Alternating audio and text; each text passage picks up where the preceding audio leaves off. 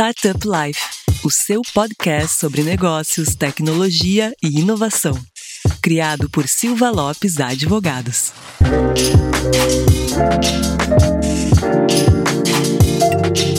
Fala galera, meu nome é Lion Lopes e está começando mais um Startup Life, o seu podcast sobre negócios, tecnologia e inovação. E como sempre, está aqui ao longo desses últimos anos a minha amiga Cristiane Serra, co-host e editora do Startup Life. E aí, Cris, beleza? Beleza, Lion. E já é uma parceria de um bom tempo, né? Eu já nem sei mais quanto tempo. e antes de revelar o tema de hoje, tem aquele recado importante para os nossos ouvintes. Não esqueça de acessar o portal startuplife.com.br para notícias e informações sobre o ecossistema e também nos seguir no Instagram, startuplifeoficial, nos seguir no Spotify ou na sua plataforma de preferência. A gente já tem uma plataforma de preferência aí do pessoal, né, Lion? Uma top one. Exatamente. Pelo que a gente tem acompanhado aí, Uh, na nossa audiência, a gente tem visto que a gente tem performado muito bem pela Apple, né? No, no, no Apple Podcast. E a gente está aí batendo sempre na cabeça aí entre os podcasts de negócio e empreendedorismo. E também no ranqueamento geral. Em, em janeiro a gente ficou ali em 29 os podcasts mais escutados do Brasil.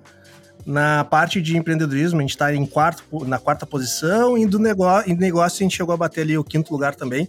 Agradecer aí ao pessoal da Apple que está nos ouvindo, que continue nos ouvindo aí. E vamos crescer agora e ranquear bem também no Spotify, né, Cris? Com certeza. E nesse episódio a gente vai falar sobre um estado que a gente adora.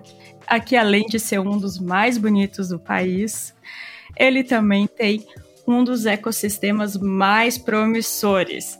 A gente está falando de Santa Catarina. Isso mesmo, a gente vai desvendar o ecossistema de inovação de lá com os nossos convidados de hoje. Lion, conta pra gente quem são.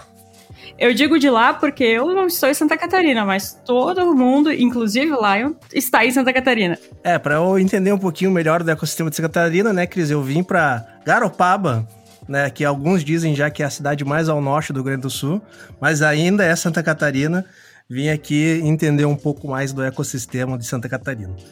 E para falar sobre o ecossistema de Santa Catarina, a gente trouxe três players do, do ecossistema que são super relevantes, super atuantes e caras que estão escrevendo a história aqui do ecossistema de Santa Catarina, que não é nem promissor mais, Cris, é realidade. É um dos ecossistemas mais fortes do Brasil, pioneiro em várias áreas aí, e com certeza benchmark para todos os outros estados no Brasil e entender como desenvolver o ecossistema de tecnologia e inovação tão robusto. E para começar aqui se apresentar um dos nossos convidados é o Marcos, CEO da Darwin, uma das aceleradoras mais fortes aí do Brasil e referência quando se diz de ecossistema de Santa Catarina. E aí, Marcos, beleza? Fala pessoal, fala Lion, fala Cris, prazer estar aqui. É, espero poder contribuir para essa discussão e falar um pouco sobre o nosso ecossistema, falar um pouco sobre o que a gente entende que foram e que têm sido as principais características aqui é, para a gente ter construído essa história bacana. É, é, espero poder contribuir para a discussão. Prazer. Perfeito. Muito obrigado, Marcos, pela disponibilidade. E mais um convidado que vai estar aqui para desvendar o ecossistema de Santa Catarina, para a gente fazer aqui uma análise do ecossistema, é o Tomás Ferrari. Tomás Ferrari, ele é CEO da Geek Hunter. E aí, Tomás, beleza? Fala, Lion.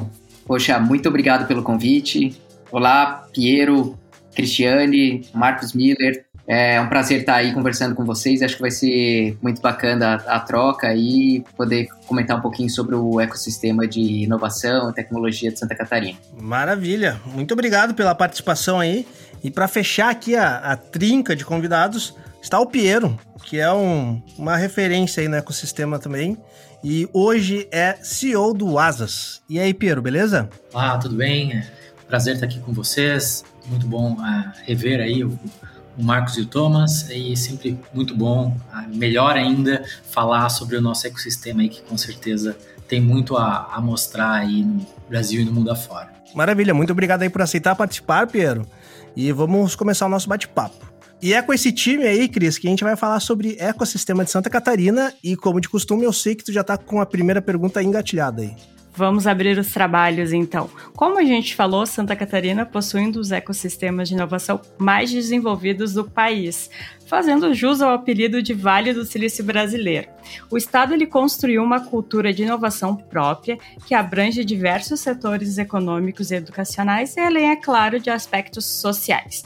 Diante de um cenário tão rico e promissor, eu pergunto para os nossos convidados a que se deve o sucesso do ecossistema de Santa Catarina. Contem pra gente qual é o segredo. Bom, eu vou me arriscar aqui começar, mas eu quero ouvir meus parceiros também. Eu acho que uma grande característica do nosso estado é a mentalidade associativista do empresariado, assim. Por mais que a gente tenha matriz completamente diferente é, econômica nas todas as regiões, acho que existe essa, essa linha mestra que é de, de colaborar, de crescer junto, de construir junto. Então, uma das principais características, eu acho, e que, que veio também para o setor da tecnologia, acho que é essa, essa mentalidade de, de se agrupar, né? De caminhar junto para conseguir chegar mais longe. Mas eu acho que tem uma outra coisa, um fator importante que Santa Catarina também tem, e eu não sei se o Piero e se o Tomás são catarinenses, mas o Estado acabou trazendo também muito talento de fora, talento que veio para cá empreender para buscar uma, uma, uma condição, é, um ambiente um pouco menos competitivo, hostil, como o de São Paulo e dos grandes centros, né? Então, a gente acabou sendo também um celeiro muito importante para trazer gente para cá. E aí eu falo os principais polos, né? É, Florianópolis, Joinville, Blumenau, Criciúma acabaram sendo atraindo muita gente de fora. Eu acho que essa, na minha, sim, minha visão, são duas das coisas mais importantes que aconteceram. Poxa, legal. Eu super concordo com o Marcos, tá? E, e avanço um pouco mais. Eu acho que, é, assim, eu, eu não sou uh, de Florianópolis, né? Então eu sou um exemplo de empreendedor que né, eu vim de, de São Paulo para Florianópolis, isso em 2007, para estudar aqui, assim como vários outros colegas que eu vi também na época de faculdade é, se apaixonar pela cidade. No caso, estou falando de Florianópolis, pela qualidade de vida que uh, tanto a cidade de Floripa quanto o estado oferece, fez uh, realmente ficar aqui. E, e, várias outras pessoas também uh, seguiram esse mesmo caminho e começaram a atuar realmente nesse dentro desse ecossistema. Eu acho que além disso tem alguns pilares que também fortalecem isso, né? O, o ecossistema ele é resultado assim de uma de uma rede muito densa, né? De universidades, centros de pesquisas, de inovação, tanto pública quanto privada, a parte de incubadoras, parques tecnológicos, próprias aceleradoras de startups, né, Marcos, aí com, com Darwin, é, que é uma baita referência também. E daí, fundos de capital de risco, rede de investidores antes. Eu acho que todos esses pilares foram uh, responsáveis por criar, né, dar a sustentabilidade, criar esses pilares para realmente é, a construção de um ecossistema tão forte quanto hoje.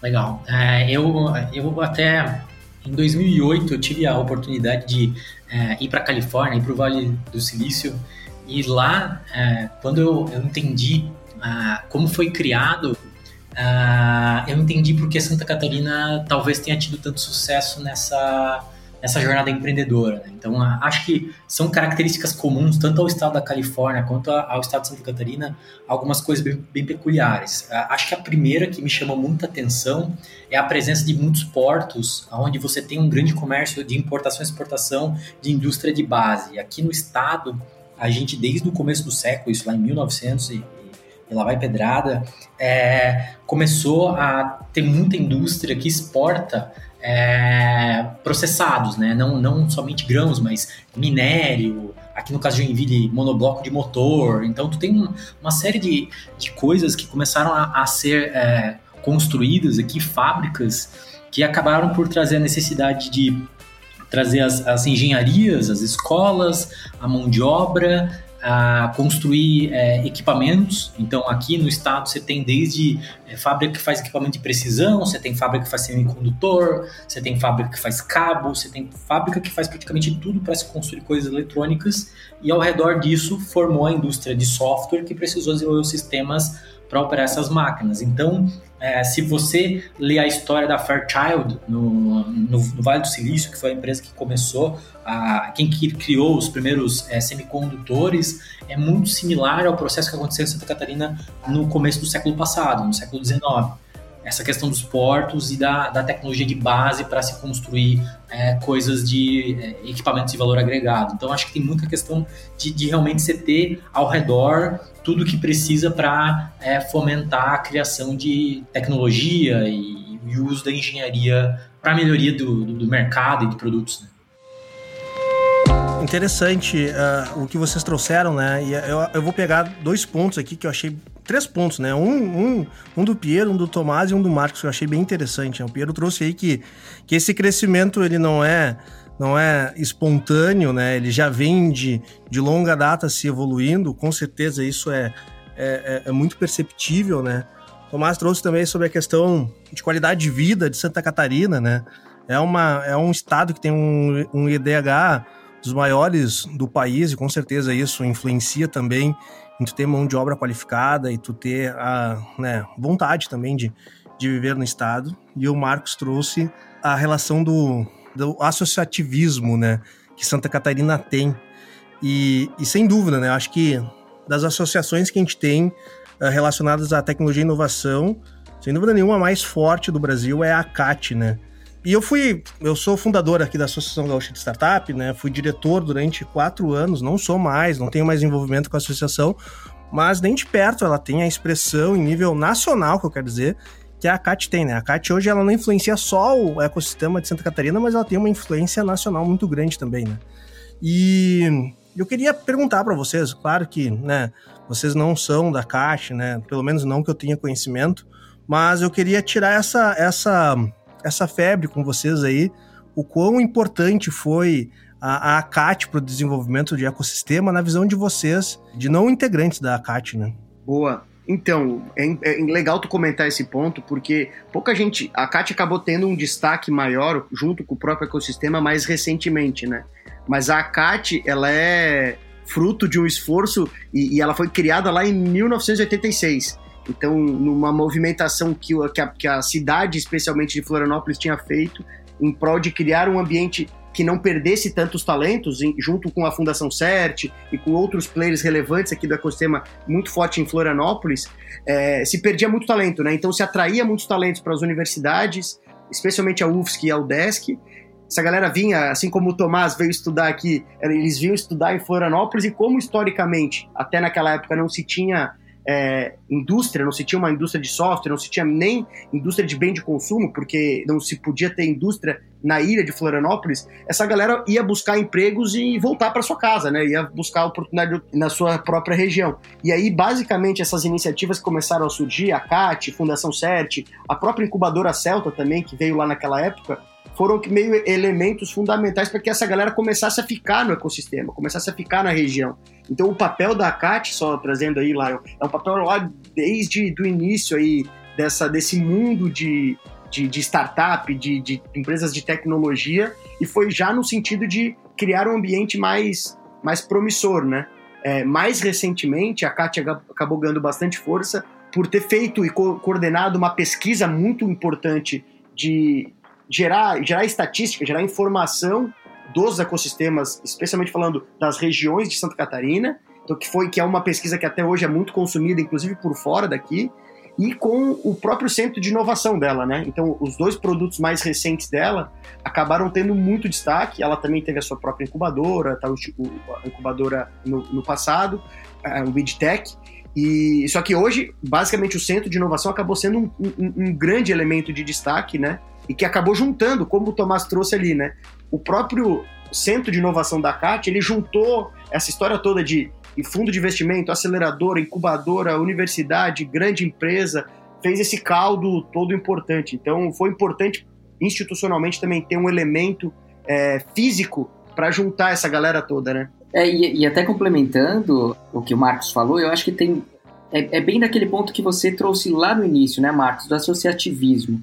É, acho que o papel da CAT dentro do ecossistema em trazer cada um desses pilares que fazem parte do ecossistema e depois conectá-los de uma forma em que exista uma comunicação fluida entre todos esses pilares possibilitou assim um salto muito grande do potencial que existe dentro desse ecossistema.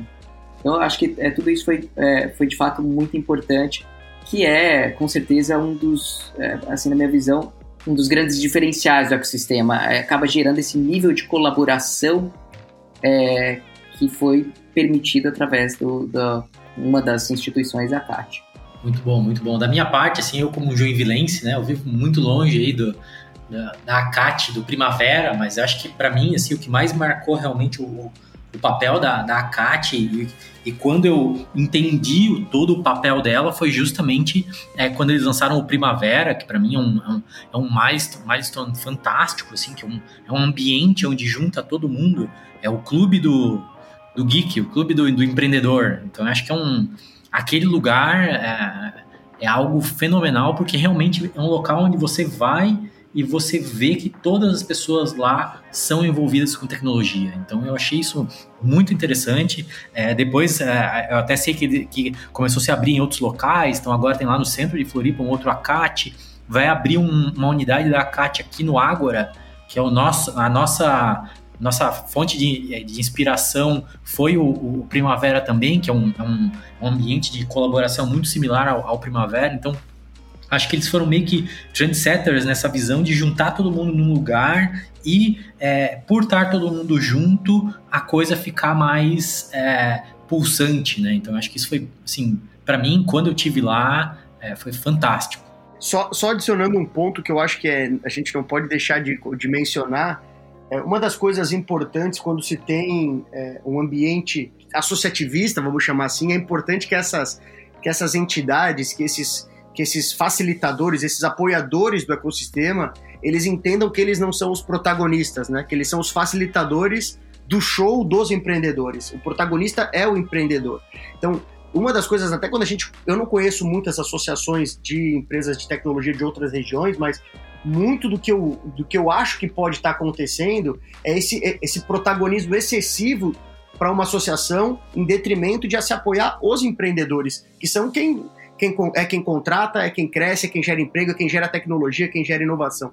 Então, uma das coisas importantes aí, eu acho que também de destacar do nosso ecossistema de forma geral, né, não, é, acho que de todos os polos, é que a gente tem que criar instrumentos e, e, e, entender que o nosso papel, e aí eu falo até como Darwin, assim, como aceleradora, é, é ser feeder, né? É alimentar para que o empreendedor tenha uma condição melhor de estar tá empreendendo, de estar tá criando o seu negócio, de estar tá contratando gente. Então, é, acho que isso é super importante entender, assim, é um papel de, de coadjuvante, né?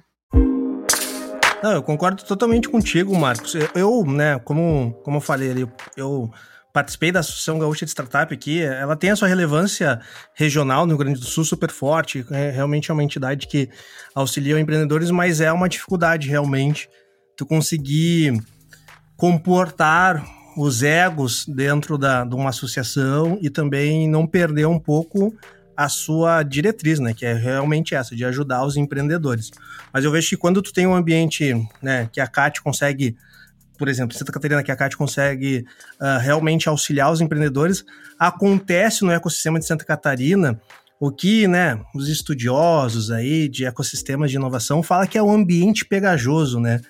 Todas as questões vão se tornando aquele ambiente cada vez mais pegajoso para a inovação e acaba sendo referência. As pessoas que vêm para o ambiente de Santa Catarina, eles não conseguem sair, porque eles são nutridos pelo próprio ambiente de Santa Catarina. A gente já entendeu dos, dos diferenciais e tudo mais, e a gente viu que tem gerações aí de, de startups e fintechs de Santa Catarina que são super referências, né? O próprio Asas, uh, o Geek Hunter, mas a gente pode trazer aí Exact Sales, o Theo já gravou aqui com a gente, o pessoal do Conta Azul também já gravou com a gente. Tem várias empresas de uma geração muito próxima ali que despontaram em Santa Catarina e provavelmente se tornaram também, uh, vamos dizer assim, farol, né? Faróis para os novos empreendedores também começarem negócio. Queria perguntar para vocês sobre o cenário atual, pessoal. Como que vocês enxergam o cenário atual do ecossistema de Santa Catarina? Vocês acham que a gente tem um cenário em Santa Catarina cada vez mais promissor ou tem que se trabalhar algum ponto para ele continuar esse ambiente super rico e, e positivo para os empreendedores? Na minha visão, é, é um pouco do que a gente já falou, assim, né? Vários elementos mostram a força é, e o que a gente está vivenciando hoje. Além disso, uma coisa que não foi falada, a gente tem visto algumas vendas, IPOs, M&As de startups locais. é, do, né, olhando a nível de, de Santa Catarina, fora até mesmo questão de eventos a nível internacional. Eu acho que isso mostra a competência do, do ecossistema e o potencial e o, e o que a gente está navegando agora. Mas, é, ao mesmo tempo, acho que todos esses pontos, para mim, eles são indicadores de que o ecossistema ele está apontando para o caminho correto. Mas é, quando a gente fala de é, desenvolvimento a longo prazo, eu acho que ainda tem muito para se desenvolver. Tem até, por curiosidade, assim, né, o, o, o Thiago Lobão, que é fundador do Catarina Capital, fica em Florianópolis, é, ele escreveu recentemente um, um, artigo. Recente, né, Thomas? É. Eu sou muito parceiro do Zé Augusto, que é um dos partners ali, que tem histórico aí também com a CRP, que é um fundo que é do, Santa, é do Rio Grande do Sul, mas que investia em várias empresas de Santa Catarina. Desejo aqui publicamente o, o, sucesso aí pro Catarina Capital, pro Zé Augusto aí, que, é, que já deixa o convite aqui para vir gravar com a gente futuramente. Tá? Pode já que eu passo, que ele é meu, meu board observer, fica tranquilo. Olha lá. Olha aí, então. Não, é muito gente fina, muito gente fina, cara.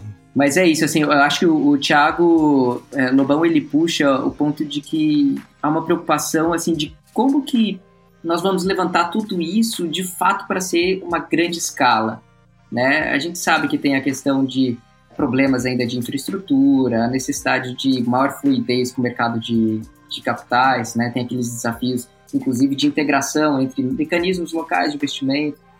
É, tem a questão ainda do desafio de, de, inclusive, conseguir amplificar o alcance dos negócios para mais longe, né? para fora dessas barreiras. Né? A gente não pode esquecer que um elemento muito importante é o próprio mercado.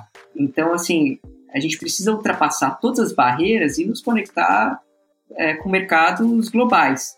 Então, é, assim, em resumo, apesar do bom direcionamento, a gente ainda tem muito para fazer e pensar e se preocupar realmente com qual é a escala que a gente pode atingir e quais são as barreiras que a gente tem que estar tá realmente observando para contorná-las e fazer com que de fato esse ecossistema se sustente a longo prazo. Legal. É, eu posso, posso complementar um pouco, assim, do, do, que eu tem algumas coisas que eu enxergo que, que ainda faltam em Santa Catarina, né? Acho que a, a principal é fundos de investimento. Então, assim, é, no estado você deve ter cinco, talvez, fundos. Ah, e aí eu tô falando fundos de série A, série B, série C, coisas realmente para fazer o funding de companhias de, de, de estágios mais para frente. Ah, eu acho que isso é necessário. Uh, a gente vai ter um gap de mão de obra muito em breve, porque tem muita, muita empresa de fora vindo é, querer montar escritório aqui por causa da mão de obra que é um pouco mais barata, era pelo menos pré-pandemia, antes da é, aqui no estado, então você vai ter um gap de mão de obra técnica considerável nos próximos anos que precisa ser endereçado. Então, assim, há alguns desafios ainda para que se possa realmente é, ter um ecossistema sustentável e competitivo em termos globais, na, na minha visão aí. É, essa questão de captação de investimento, inclusive, uh, poxa, é o caso da Geek Hunter. Sempre que a gente foi é, captar, a gente teve que uh, explorar outros mercados a nível de estados, né? Para realmente conseguir uh, trazer capital, porque nem sempre isso estava disponível no, no sentido que a gente precisava para cá, né? E eu vejo isso acontecendo com inúmeras outras startups no ecossistema. Esse é um ponto importante, interessante, Marcos. Como que tu enxerga, cara, tu que está aí no, no mundo de, de investimentos, como, como que tu enxerga essa, essa escassez aí de, de fundos e, e, e cheques aqui em Santa Catarina para o tamanho das. para a quantidade de oportunidades e tamanho das startups que tem aqui. Boa. É, na verdade, assim, parece. A gente tá. Nós três aqui estamos falando como se o ecossistema ainda fosse uma eterna promessa e a gente tivesse. O ponto é. Parece que a gente está reclamando de boca cheia, mas na verdade, assim, sendo super sincero, é, e aí a gente acaba lendo muito sobre outros ecossistemas, sobre outras redes, outros é, ambientes que deram muito certo e, e o que faz realmente é, uma, uma, uma cidade, uma região, um estado ter destaque, ou mesmo um país menor, é a capacidade de gerar um super sucesso, pelo menos um. E isso eu ouvi de várias pessoas lá fora, quando a gente foi conhecer outros ecossistemas, tanto na Estônia, quanto em próprio no, em Israel, na Suécia também. E, e, e, em próprias cidades que não são tão polos de investimento, como Boulder, por exemplo, que fica uma cidade pequena perto de Denver, no Colorado, que foi um super case também de, de sucesso. E, e, o grande ponto, que é o, o capacitador disso, o viabilizador desses ecossistemas, é a capacidade de criar super sucessos. Então, a capacidade de criar é, resultados digitais, contas azuis e, e várias outras asas é, é, e várias outras empresas tenham destaque, que tenham condição de crescer, de se destacar e fazer isso em escala. E aí entra o meu ponto, é, Lion, que é, que é meio que uma provocação. Eu acho que a gente tem sim é, um ambiente promissor, crescente, mas eu destaco aqui o ecossistema de Curitiba, né, do, especialmente falando do Paraná, um pouco mais. É, é Curitiba, mas é um pouco mais é, concentrado, mas acaba pegando a região toda. É, o que Curitiba tem feito nos últimos dois, três anos é absurdamente é, mais destaque do que a gente fez em Floripa nos últimos dois, três anos. No cômputo geral, a gente parece estar, tá, vai, empatado no mesmo patamar, mas Curitiba nos últimos anos, aí, com destaque até para o último ano, conseguiu fazer, emplacar uma série de grandes startups, de grandes casos de sucesso. Então, o que eu acho aqui é, a gente tem sim grandes casos, a gente tem conseguido fazer excelentes empresas, excelentes empreendedores, mas a, a, a próxima safra, ela tem que já, ela já tem que estar tá acontecendo. E, e, aí, nesse sentido, é, fica o desafio para quem está empreendendo, fica o desafio para Geek, é, fica o desafio para essas empresas que estão agora buscando essa escala, né? É, para conseguir ser essas bandeiras, levantar essas bandeiras de alto crescimento, de impacto, para que consiga elevar o patamar do, do ecossistema. Então, é, eu acho isso super importante a gente deixar claro. A gente tem que rapidamente, e aí eu falo rapidamente nos próximos, ainda em 2021, gerar outros grandes cases referência na nossa, na nossa região. Né? Em Floripa, em Joinville, em Blumenau. A gente tem hoje a maior empresa do nosso portfólio, é uma empresa de Blumenau, que não está nem nesse ecossistema aqui, que é a PagVeloz. Então, também fora do ecossistema, fora do eixo. Então, é, eu acho que é, vale a pena esse, lançar esse desafio para que as empresas, os líderes, os empresários, os empreendedores que estejam hoje empreendendo, enxerguem a responsabilidade que eles têm de ser os próximos grandes cases, né?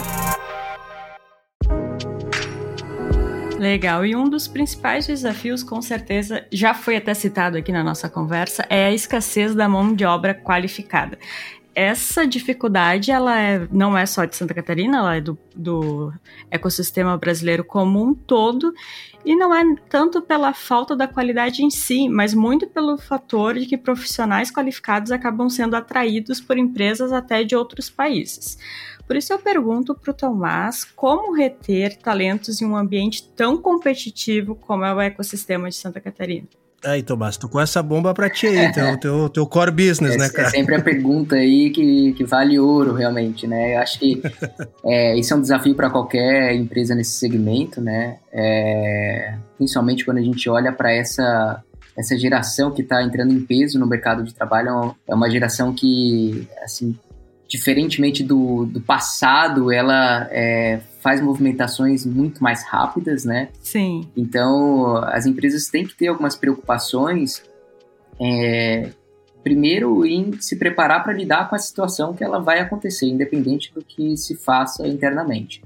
Mas é óbvio que ela também tem que se preocupar em criar artifícios para reduzir a saída, né, a evasão desses, desses talentos que existem dentro da empresa.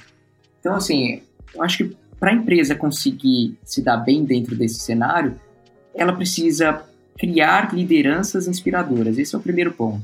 Né? Então, ela precisa garantir que, que a, a, formação das pessoas que fazem parte da, é, do quadro de, de, profissionais de talentos tenham lideranças que vão inspirar, que vão é, ter liderados olhando para aquela pessoa e falando: eu quero mais, eu quero estar aqui porque eu quero, eu sei que aquela pessoa é, vai me levar para um, um outro patamar. E muito alinhado também com, com isso que eu comentei da, da questão de desse perfil de profissional que vem entrando em peso no mercado, é a questão do propósito, né? É, um, é uma geração que olha demais para propósito. Então, a empresa ela precisa, é, sempre que possível, buscar ao máximo o que, que é o propósito e trazer isso à tona e fazer esse tipo de provocação e garantir que desde lá do início do seu processo seletivo até todo o tempo em que essa pessoa está dentro da empresa, é, esse ponto esteja sendo sempre mastigado e, e sendo trazido à tona. É, além disso, acho que assim é importante que a empresa ela sempre esteja se preocupando com metas e desafios muito claros e que é, esses desafios eles tenham continuidade, né? Então, assim, é, você tem que reduzir qual que é aquele objetivo que você tem de, é, de atingir dentro daquele determinado tempo. Passado aquele desafio, você já tem que estar preparado para ter outros desafios para esses profissionais estarem galgando o atingimento daquilo. Então é algo constante que não pode ser também colocado um desafio que ele está é, que você perde de vista e ao mesmo tempo ele não pode ser curto demais para que você também não consiga é, sempre estar tá tratando isso com, com novas formas de, de manter essa pessoa fixada dentro do, do contexto. Tá? Tomás, eu queria fazer uma provocação aqui, cara. A gente gravou um podcast com, com o Kim da Ace e com o Guto Ferreira, ex-ABDI e tal. Até o Guto se envolveu em uma polêmica boa aí nos últimos dias. Mas eles trouxeram um negócio que eu achei bem interessante. A gente estava falando sobre métodos ágeis, que não era nada a ver sobre né, educação, mas logicamente a gente tocou no ponto de educação, né? Tocou no ponto de uh, escassez de mão de obra, que eu acho que esse é um, um assunto que circula aí, que dificulta todas as empresas. E daí tu falou sobre uma questão de propósito. Uh, e o Guto, ele trouxe uma, uma, uma colocação que eu fiquei bem bem surpresa, assim, não tinha ninguém, não tinha ouvido ninguém falar nesse sentido ainda. Ele comentou: ah, essa geração atual, ela, ela sim trabalha muito pelo propósito, mas é uma geração também que muda de propósito muito rapidamente. E, cara, eu fiquei refletindo sobre aquilo e faz total sentido, né? Tu, tu enxerga isso também? Tu acha que tem essa volatilidade do propósito, né, dessa geração que tá entrando no mercado de trabalho agora, com seus né, 20, 25 anos? tem essa, essa volatilidade, assim, isso dificulta muito a gente manter a retenção desses profissionais também? Lá eu, eu concordo 100%, tá? É, de fato acontece. É, então, ao mesmo tempo que você está instigando muito a questão do propósito, é, existe sempre aquela questão de desse profissional estar tá buscando novos propósitos na vida. É, e isso se encaixa com é, os desafios profissionais. É, agora, então, falando de um cenário em que a gente tem é, a facilidade ainda muito maior de você mudar de uma empresa numa posição remota, né, que basicamente você muda, você não muda de empresa, você muda de é, da tela do, do Zoom, da web conference que você está utilizando ali. É basicamente isso. Muda de link só, né? É, você muda o link.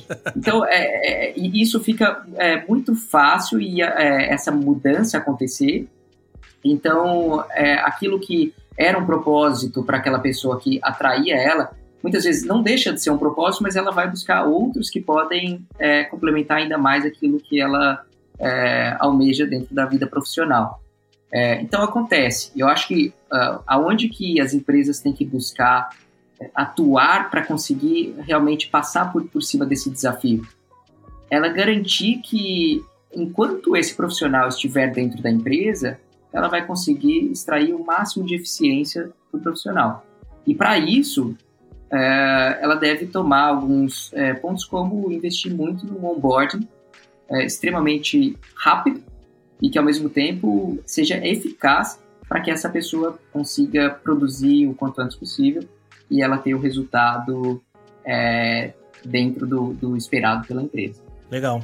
Queria fazer uma pergunta também pro Piero. Piero, vocês aí na Asas, cara, trabalham né, com, com mercado regulado, com uma, um desenvolvimento não tão, não tão simples assim, quando a gente envolve a instituição de pagamento, emissão de boleto e tudo mais. A gente tem um, um portfólio super grande de fintechs aqui, a gente percebe essa dificuldade da galera também conseguir mão de obra que consiga uh, trabalhar nesse nicho. Acho que é, tu, tu tem dificuldade de arranjar desenvolvedor né, arranjar desenvolvedor com, com skills e conhecimentos nessa área é mais difícil ainda. Como que tu enxerga isso dentro do ecossistema aqui, Piero? Vocês têm uma. Ainda mais vocês em Joinville, né? Saindo da capital aqui, vocês têm dificuldade nesse sentido? É fácil? Como que vocês estão passando por essa situação aí? Sem dúvida, assim, a gente, é, por ser uma empresa regulada, ter uma série de, de obrigações que vão bem além do simplesmente fazer software, né? Na realidade, software é mais um meio do que um fim no nosso caso é, a gente tem alguns desafios, mas é, tivemos a sorte né, da, da, empresa ser fundada por uh, desenvolvedores. Então, eu sou desenvolvedor originalmente, meu irmão, meu cofundador também, uh, meu CTO, obviamente. Então, todo mundo tem, teve uma bagagem técnica muito boa desde, desde o início. E um, uma das coisas que a gente definiu do de cá que seria uh, um valor da companhia é qualidade.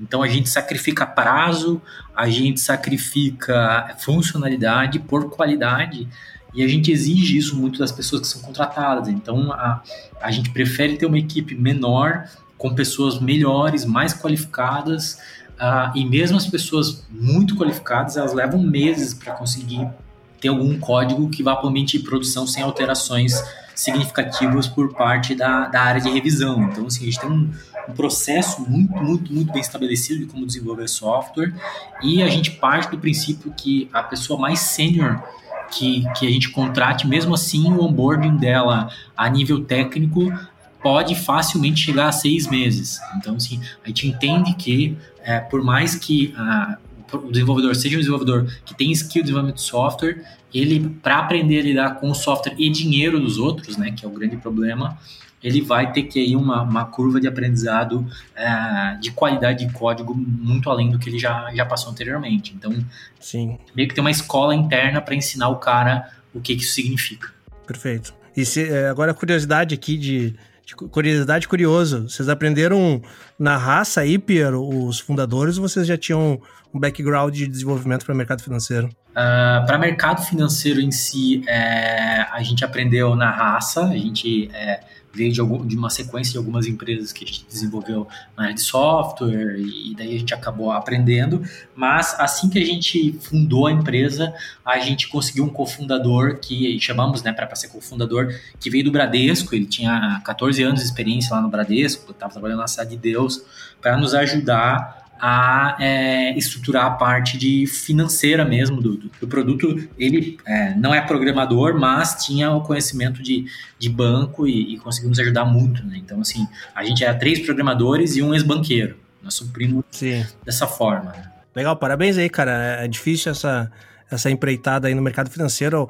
Existe um mundo à parte dentro do, do ecossistema de startup, que é o ecossistema de fintech, né? Que, que, eu, que, eu, que eu gosto de brincar, né? Tu tu joga uma liga superior quando tu, tu entra no mercado de fintech, não superior numa questão de, de qualidade, mas superior em questão de dificuldade mesmo, né? Tem um mercado regular. Por mais que o Brasil tenha um Banco Central e uma regulação super, super positiva, super aberta, assim, uma regulação, uh, o Banco Central vem fazendo um trabalho excelente aí. A gente fez um programa aqui com, com o pessoal do Nubank, do Banco Inter uh, e o Ebanks aqui também, eles comentaram isso, mas realmente é uma dificuldade grande, né, cara, de encontrar e de começar começar uma fintech não é, não é mole, o cara tem que ter um parafuso a mais aí, né? Fintech no Brasil é a Premier League, cara, é isso aí, é o campeonato da Inglaterra, de inglês aqui, é super difícil. Tem plena, é, plena razão, viu, lá? Eu concordo, concordo, Marcos. É uma, é, é, é, uma liga diferente pela dificuldade mesmo, né, cara? Claro que vai ter grandes oportunidades, mas a dificuldade é, é foda, né? E, e sobre fintech, cara, uma das coisas é, que é difícil é que é um mercado, como vocês já falaram, né, super regulado, super fechado, e, e para um empreendedor de, de tecnologia é, que está começando agora, até ele entender onde estão as oportunidades, vai ser muito difícil. Até é. ele entender como funciona de fato o mercado, é, toda a parte de, de, meio de pagamento, de, de enfim, toda a, a formalidade que precisa para se operar, esse cara já perdeu a onda. Então, por exemplo, o movimento que a Asas fez de trazer um cara que, que conhece de dentro do banco para estar tá empreendendo junto, é um baita de um, de um, de um, um facilitador para o caminho, né? De um atalho, porque é, é, difícil, cara, é difícil. A gente chegou até no passado, a gente tem bastante fintech no portfólio. A gente chegou até no passado tentar criar, pensar num curso para ensinar empreendedores como é que funciona o mercado financeiro. É difícil. Porque a gente entende que tem gente muito, muito talentosa que, se tivesse enxergando as oportunidades que existem, talvez estariam empreendendo nesse segmento, mas por não conhecer não estão, né? Sem dúvida, Marcos, eu concordo contigo. Ele tem uma, uma necessidade de conhecimento técnico de regulação muito alta, assim, né? Fazendo até um jabá, pessoal, aqui, se que a gente tem um canal no YouTube, canal SL lá. A gente tem, cara, uma série de vídeos sobre fintechs incríveis. A gente fala tudo sobre regulação de instituição de pagamento, instituidor de arranjo de pagamento, de SCD, de SCP, de como formar um MVP baseado em correspondente bancário, triangulação de, de CCB, cara, uh, vale a pena aí para quem está começando pelo menos ter uma ideia, né, até onde vai o, a, o, a toca do coelho aí, né, que, que, vai longe, vai longe aí quando a gente fala em regulação de Banco Central que passa aí de 45 mil normativas, né. Então, mas, cara, é admirável a gente ver fintechs no Brasil como a Asas, como o Ebanks, como o Warren, como a Zup, como o Nubank, logicamente, né, cara, é, é, é, admirável, assim, por ter dificuldade, claro que tem grandes oportunidades também, né. Sem dúvida, obrigado aí pelos elogios. E continuando aqui na nossa linha sobre profissionais qualificados, mão de obra qualificada, eu queria também levantar a questão da da formação profissional. E eu pergunto para ti, Marcos, se tu acredita que essa formação ela deve ser exclusivamente por meio tradicional, como cursos de universidades, ou temos outras possibilidades? Bom, eu tive, inclusive, no final de semana passado, num dos meus momentos de, de descanso, estava trocando uma ideia com um amigo e a gente estava discutindo sobre o futuro da educação. E, e, basicamente, a gente não chegou num consenso, mas a minha opinião é que o futuro da educação ele passa por ser um carrinho de compra, né? O, o, o talento ele vai escolher aquilo que ele quer comprar e às vezes é, são, são, são aprendizados e, e, e técnicas que tradicionalmente não estão nas mesmas caixinhas como elas estão concebidas hoje, né? Sim. Então o cara vai querer ter um, uma, um aprendizado de, de biotecnologia é, junto com programação, ou ele vai querer ter um aprendizado de, do mercado financeiro, de economia, mas também fazer algumas cadeiras de tecnologia, olhando para ciência da computação. Então, o, o, desafio, eu acho, que a gente tem hoje é conseguir gerar uma matriz que no final a gente garanta a qualidade desse talento. Como foi falado aqui também, esses talentos mudam de prioridade, mudam de propósito a todo momento. Então, isso é mais um, um, um, um desafio, mas só mais um, né? Sim, Porque temos certeza. vários outros. É, para tentar, ao final dessa, dessa jornada de, de, de, capacitação, de educação, né, de educação continuada, a gente tenha certeza do que está saindo, né? Porque o meu medo é, a gente precisa sim preparar melhor e, e, e prover melhores condições para esse aprendizado, aprendizados que não naturalmente estavam conectados, mas a minha preocupação é o que, que a gente vai formar com isso, né? E, e eu sou um super defensor. Hoje, se a gente for parar para pensar, é, eu tenho dois filhos pequenos. É, o, que um youtuber, um, um, algum, alguém que fala sobre algum tema, seja, sei lá, biologia, geografia, o que um youtuber consegue gerar de aprendizado e de referência para o meu filho, às vezes é muito mais importante do que o que ele vai estar. Tá, fica muito mais gravado na cabeça do que o que ele vai estar tá aprendendo numa escola ou numa, numa faculdade futuramente. Então, sem dúvida, é um desafio sobre programação em si eu acho que o, o estado de Santa Catarina está fazendo um super esforço aí de tentar trazer cada vez mais programas técnicos, fomento para essas capacitações. Aí, nesse caso, a própria Prefeitura de Florianópolis, essa nova gestão, é, tá com uma linha específica para capacitação técnica de programadores. É, como o Piero falou, como acho que o próprio Tomás tem um, um olhar de, de, maior, mais expandido aí por, por trabalhar, por ter uma empresa de, de hunting, né, de, de, contratação, de allocation. Então, eu acho que assim, vai faltar. Isso a gente já sabe que vai faltar. Agora é, é, é as pessoas que a gente conseguir formar, elas têm que estar muito, ser muito boas. Elas têm que estar prontas para os desafios. Né? É bem interessante, Marcos, esse ponto que você traz da questão do, do, do estudo no carrinho de compras, né? Eu acho que o grande desafio é, para frente vai ser mostrar para essas pessoas qual que é a formatação desse carrinho ideal para que ela consiga realmente ser inserida no, no mercado, né? De fato, é uma coisa que vai acontecer, cada pessoa ela se adapta melhor com um tipo de, de curso, né, formas de, de aprendizado, então é natural que isso já aconteça. Agora, a questão da, da universidade, ela, assim, falar do, do tradicionalismo que, que, enfim, nós estudamos é, logo ali atrás, é, ele já não é mais uma realidade, né? Porque uh, se a gente pensar, e eu, eu vou focar bem para a questão de tecnologia, né? A universidade tradicional, às vezes ela fica cinco anos para formar um profissional dentro de uma grade que ela foi definida no primeiro ano em que aquele, aquele estudante startou na universidade. Quando ele finaliza a universidade, a grade ela continua a mesma. Só que olhando a nível de tecnologia, o mercado já mudou completamente. Sim. Então, ele já chega completamente defasado para o que o mercado precisa.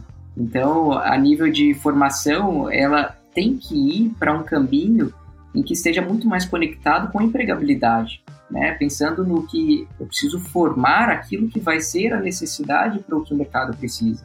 Então, é um pouco, é, pelo menos assim, na minha visão, é um pouco do que eu enxergo. Só para complementar, é, eu acho que o papel, de fato, da universidade, é, ele vai se, assimilar com o papel de, de mentor hoje, papel de tutor, né? Então, o papel do líder hoje é, na empresa, por exemplo, que acaba direcionando os aprendizados, o tipo de experiência, o tipo de conteúdo que a gente, enquanto vai liderado, tem que ir atrás. Então, eu acho que eu imagino muito o papel desses cursos, das próprias empresas de startup. O, o Tomás trouxe um pouco isso, né? O líder que inspira, o líder que direciona.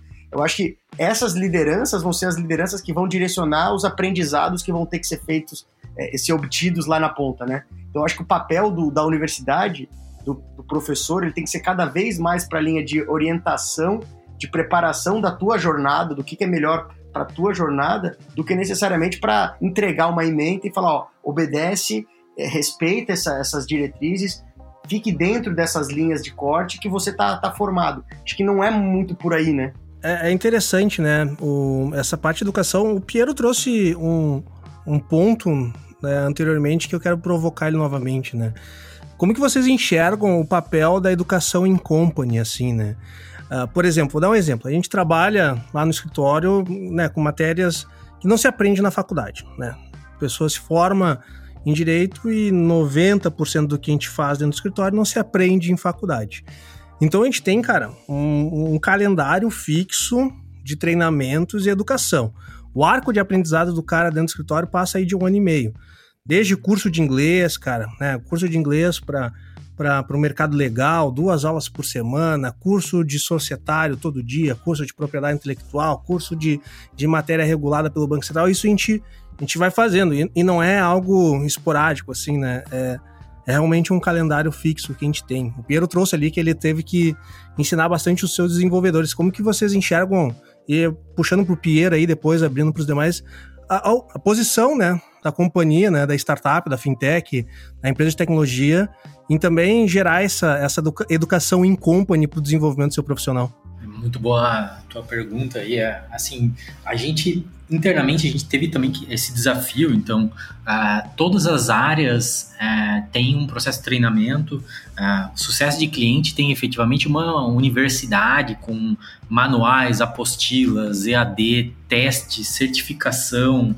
Então você tem um desafio gigante de treinamento uh, nas áreas de atendimento para entender o que, que a gente faz, a seriedade do que a gente faz, o nível de atendimento que tem que ser dado para as pessoas. Então, assim, existe todo um processo de treinamento interno muito forte em todas as áreas. A, a gente tem é, internamente, só de advogados já são cinco ou seis dentro da, da empresa que também tem que passar por um processo de treinamento para entender o que a gente faz. É, imagina a dor de vocês aí, então é realmente algo complexo. Além disso, a gente também é, participa muito no processo de formação das pessoas, então a, a média de idade, a última vez que eu vi, se eu não me engano, era de 22 ou 23 anos.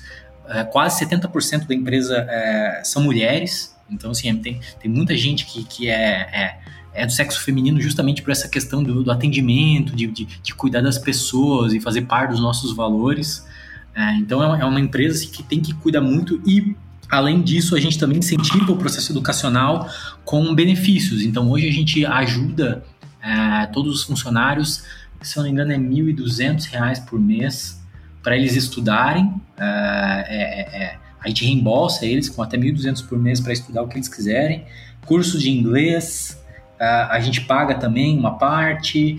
É, e uma série de outros é, benefícios relacionados a, a pessoa estudar e poder estar sempre evoluindo aí para que a gente consiga ajudar aí a, na formação das pessoas e no final do dia ter pessoas melhores dentro de casa.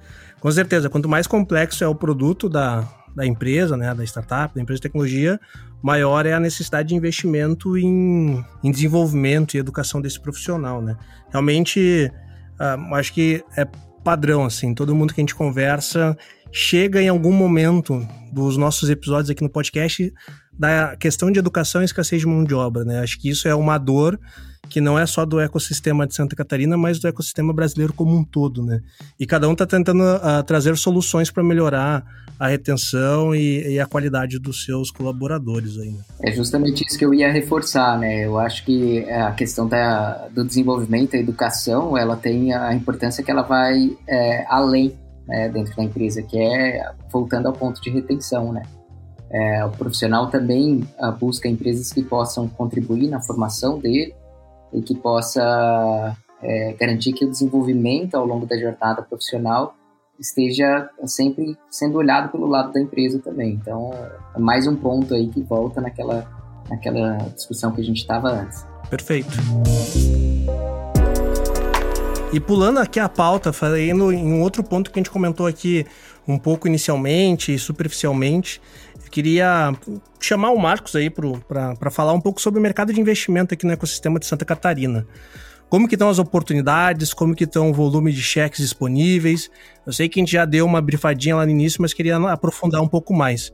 Como que é a tua visão hoje do ecossistema de Santa Catarina, Marcos, relacionado à oportunidade de captação de investimento? Boa, é, eu acabei não, não conseguindo responder lá, acabei focando em outra resposta, mas que bom que tu me deu a oportunidade de falar. Eu acho que é, a gente está hoje, é, se a gente analisa é, os últimos anos, a gente hoje está num, num, momento muito melhor, é, mas como muito bem colocado pelo Pierre e pelo Tomás, ainda existe uma escassez de opções, né? A gente tem um, ou dois ou três fundos, a gente tem aí, historicamente, a, a Ambeze Plus, que agora é Invisto, a gente teve a, o fundo é, do BNDES muito forte também fazendo investimentos aqui, e lá para 2012 para frente teve a própria Seventures, que agora aí junto, juntou forças com o time da Catarina também.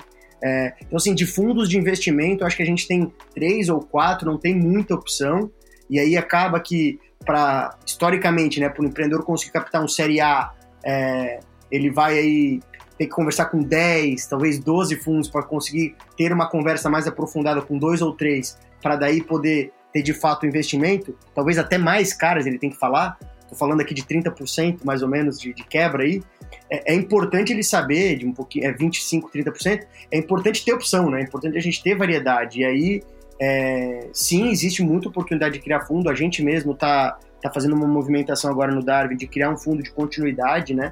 A gente tem visto cada vez mais empresas precisando de 500 a 2 milhões, é, é, que é para fazer esse bridge, né, para poder chegar mais estruturado num Série A. Sim. E, e, sendo muito sincero, assim, esse investimento, esse cheque de 500, 1 milhão, 1 milhão e meio, ele existe no mercado, mas ele existem, existe pouco, pouco fundo institucional para esse cheque ou, ou, pouco, pouca gente qualificada a esse cheque. Sim, fica muito ainda em grupo de investidores, né? Exato. E, e a empresa tem uma necessidade específica, né? Ela tem que fazer aquele dinheiro durar o suficiente para chegar no Série A. Então, tem que ter sim, e aí é chavão falar, mas tem que ter um smart junto com esse, com esse dinheiro, né? E, e aí, nesse caso, a gente, como a gente faz isso pra, com as nossas empresas, a gente está se habilitando aí, está se audaciando aí até em primeira mão. A gente está montando esse nosso fundo para poder ser esse parceiro, continuar apoiando a startup, especialmente nesse bridge, e, e aí para poder, enfim, chegar mais estruturado no Série A. É, sobre Série B e Série C, aí não é nenhum problema, é, eu acho, é, Santa Catarina, é um problema Brasil, a gente tem poucos fundos olhando Série B e Série C historicamente, agora começando mais, o próprio SoftBank agora investindo na IGA, em outros fundos, mas historicamente os fundos brasileiros eles são muito em quantidade olhando Série A, né? E, e acompanhando rodadas de Série B. Poucos são os que têm como convicção ou como lead, como, como, como produto mesmo, liderar rodadas de Série B. Isso está mudando ou já está acontecendo, já está acontecendo com mais frequência. Mas aí, só para destacar, a gente ainda tem uma dependência muito forte de fundos americanos, né? Sim. De, de, dessa abordagem é, de fora que acaba é, olhando no Brasil uma oportunidade barata de estar tá investindo, de estar tá alocando. Então, é, eu, assim, eu vejo com otimismo, eu acho que está mudando. Uma coisa importante de destacar nesse sentido é que a gente ainda, tá? Quando a gente fala em quantidade, a gente ainda está experienciando a primeira safra de empreendedores, né? Os empreendedores first timers que a gente chama, né? Sim. Então, em quantidade, a maioria são first timers. Diferente, por exemplo, do, das empresas do Vale do Silício, que a maioria das, dos casos de, de, novas empresas já são caras que já tiveram uma experiência passada, mesmo que seja de fracasso, mas já é o segundo ou terceiro empreendimento. E, e no Brasil, a grande maioria ainda é first timer. Então, a gente ainda tem empreendedores que ainda não é uma questão de, de, de ambição, é uma questão de, de, o que eles conseguem enxergar. É, um empreendimento desse, de um cara que é first timer, se ele conseguir realizar e vender por 50 milhões de reais, já é, para aquele patamar, um super sucesso. Né? Então, é, a gente também tem que entender que, no momento, a quantidade de projetos que se tem no, no mercado, talvez não são projetos aptos a captar um Série A. Porque quando o Série A entra, eventualmente ele já está até pagando 50 de valuation para entrar, né? Sim. Então é, é, importante entender que a maturidade dos fundos ela também tem que acompanhar a maturidade dos empreendedores. Então, se a gente tivesse um ecossistema com muitos second timers, third timers em, em, é, empreendedores, muito provavelmente teria mais fundo disponível, tá? Aí eu trago também uma outra provocação, que é como as startups elas devem se preparar para esses investimentos. Bom, eu vou falar da minha opinião, mas eu queria ouvir também o, o Piero e o Tomás, os dois que recentemente levantaram grana também, um pouco da experiência deles. Mas no meu caso, e aí é uma coisa que no próprio Vale também caiu por terra, aquela questão de crescimento a qualquer preço, né? Então não basta entregar, entregar uma métrica de crescimento se dentro, se a cozinha, se a estrutura, ela é uma, uma estrutura ainda ineficiente. Sim. Esse negócio não para em pé, né, Marcos? Exatamente. Então o próprio Vale repensou isso aí, porque antigamente se via dinheiro a rodo, o cara tava crescendo 30, 25% ao mês, cara, pode botar que uma hora esse, esse business vai flipar. E não flipou, muitos dos, desses, desses negócios não viraram, né? Isso é reflexo bem claro, assim, a busca desse ponto de inflexão, né, de flipar. Exato. A consequência aí de, de, de WeWork, de Uber, que, que os caras não conseguiram entregar ainda, né? Exato. E aí, só para terminar aqui meu ponto, é, é, é, importante entender, tem um, um, um dos, cara, um dos VCs mais, na minha opinião, um dos, dos VCs mais referência lá nos Estados Unidos, é o Mark Suster, ele tem até um, um, um blog chamado The Both Sides of the Table, né? Porque ele já foi empreendedor e agora ele é investidor. Ele criou um, um, termo que é que investidor não investe em ponto, ele investe em linha. Então pouco importa hoje qual que é o teu faturamento, é importante entender que é um relacionamento de, de médio e longo prazo que vai se construindo esse relacionamento com base no que vai acontecendo nas próximas duas, três, quatro, cinco semanas, um mês, né? Então, é, é, importante o empreendedor entender que ninguém vai tomar decisão de investimento na primeira conversa, na segunda ou na terceira. É, é, a construção dessa curva de relacionamento e como que você lidou com o que aconteceu, seja uma crise, seja um perder um talento, seja etc. Como é que você, empreendedor, lidou com esse problema frente a esses desafios? E aí, basicamente, é, é nisso que eles investem, é nessa linha, nessa cadência, é nessa constância. Sem dúvida. Acho que, assim, do, do meu lado, né, a, por ser uma fintech e, e ter um, um aspecto regulatório, eu diria que, assim, acho que um dos, dos, aspectos mais importantes para estar tá pronto para receber investimento, sem dúvida, é ter bons advogados, né? Aí, puxando a, a sardinha para vocês aí, é, a gente né? Um dos acertos que a gente teve no momento que foi abrir a companhia foi antes de abrir o CNPJ, é, ter advogados bons para nos assessorar e ter uma estrutura pronta para que essa gente pudesse entrar de uma forma muito fácil. Então, é, a partir do momento em que você começa a captar dinheiro, é como vender.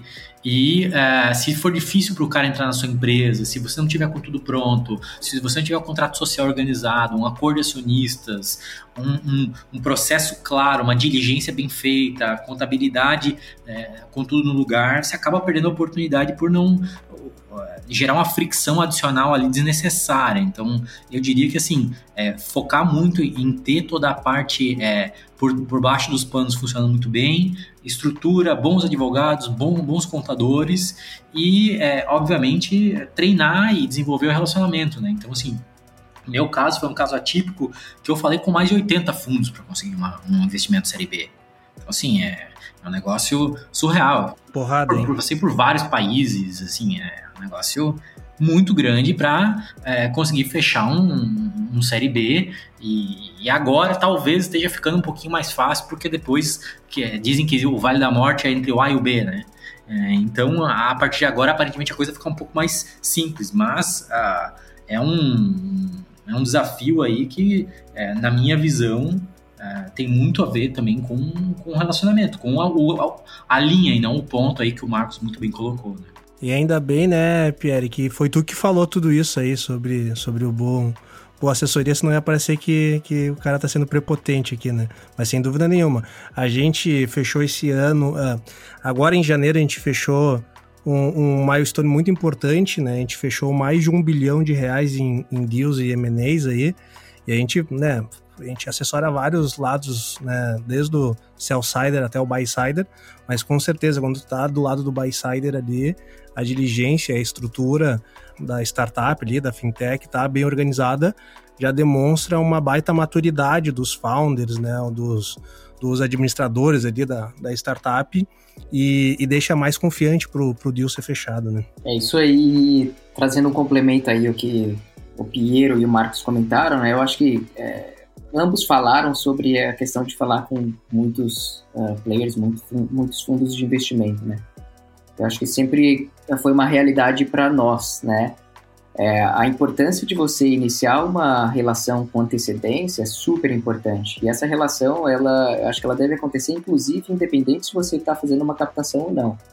É, conversar com é, fundos de investimento, com potenciais investidores, é, primeiro, é, no mínimo, você vai agregar é, ao negócio com conversas que podem trazer visões diferentes. e segundo, que você vai criando aquilo que o Marcos comentou sobre a linha, né? Por mais que você não está captando naquele momento, você já está criando aquela linha, aquela visão do que, que está acontecendo, quais são os desafios, o que que está sendo conquistado naquela jornada é, para depois, no momento da captação, de fato acontecer de uma forma mais natural. E eu acho que um outro ponto super importante é a visão também do empreendedor do real motivo, por que, que ele precisa daquela, daquela captação, né? Então, qual que é o caminho que ele pretende seguir durante uh, o crescimento da empresa que vai ter necessidade daquele capital naquele momento e qual que potencialmente pode ser outro uh, momento para entrada de capital, porque se essa trilha não está bem desenhada, facilmente o empreendedor se depara com é, barreiras de captação, seja porque ele diluiu demais, seja porque uh, o valuation da empresa não compete com o perfil de de investidor que ele vai estar buscando e assim por diante. Então, acho que são alguns dos pontos que se deve ter atenção aí no momento de uma captação. Perfeito. Então tá, pessoal, estamos chegando ao final de mais um Startup Life. Quero agradecer aqui profundamente os nossos convidados, né?